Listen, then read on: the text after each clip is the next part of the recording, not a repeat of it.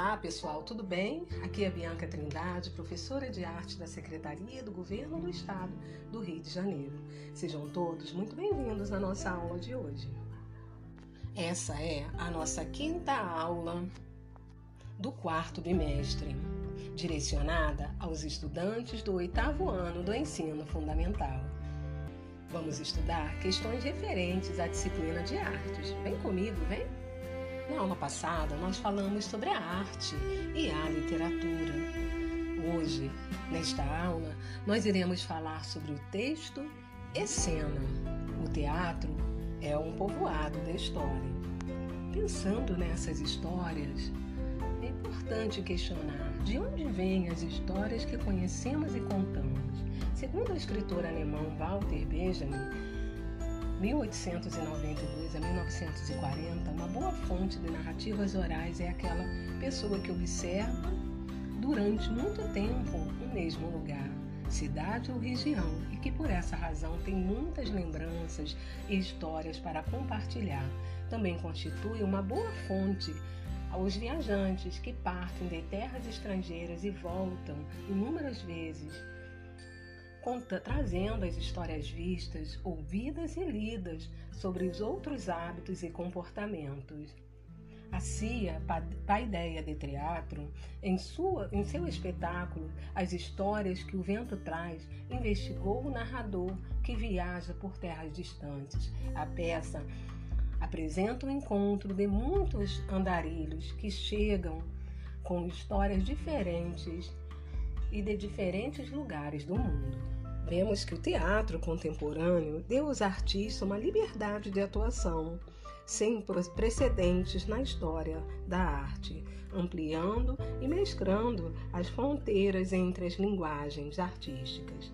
Com narrativas improvisadas, as cenas acontecem. Existem três tipos de histórias possíveis: aquelas que conta quem as conhece, aquelas que todos que conhecem os que contam e os que escutam e aquelas que ninguém conhece, ou seja, as narrativas improvisadas. A seguir, estudaremos algumas particularidades de cada um desses tipos. A história, conhecida através do narrador, algumas vezes entre um grupo de pessoas, apenas uma delas sabe de um fato ou de uma história que outros desconhecem. Nesse caso, o narrador tem uma vantagem. Por ser desconhecida a história, costuma causar maior interesse. Já um segundo tópico, a história é conhecida por todos. Entre outros casos, todos os integrantes do grupo conhecem as narrativas que são contadas. Isso pode se dar entre amigos ou quando aconteceu algum evento impactante e todos lembram do ocorrido. Vemos esse tipo de história no teatro ou no cinema, quando assistimos uma versão de um filme ou uma peça teatral de uma narrativa já conhecida. As grandes desvantagens desse grupo de história é que, em um dado momento, ela pode, por ser conhecida por todos, qual pode ser o interesse das pessoas em ouvi-la de novo.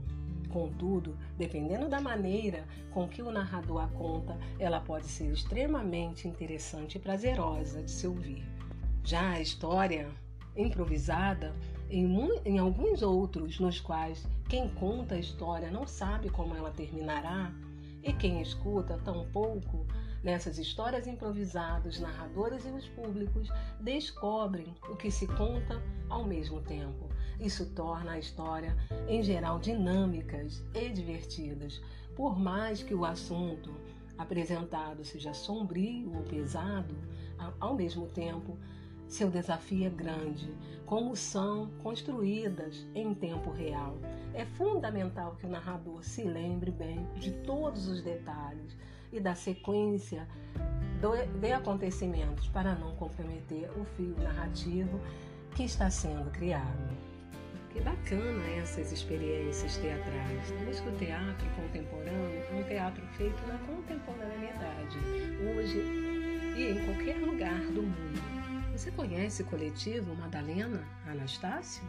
Um exemplo disso é o coletivo Madalena Anastácio, criado em 2015, é formado por mulheres negras que se propõem a revelar as articulações entre a opressão de gênero e raça e como isso as afeta, revelando na diversidade formas de potencializar a cooperação e a transformação. Essas potências que vão além dos, dos tablados. E as histórias encenadas surgem da fusão entre o ativismo e a arte. Terminamos por aqui, mas não deixe de conhecer mais sobre a história do teatro contemporâneo. Até mais, turma. Um grande abraço.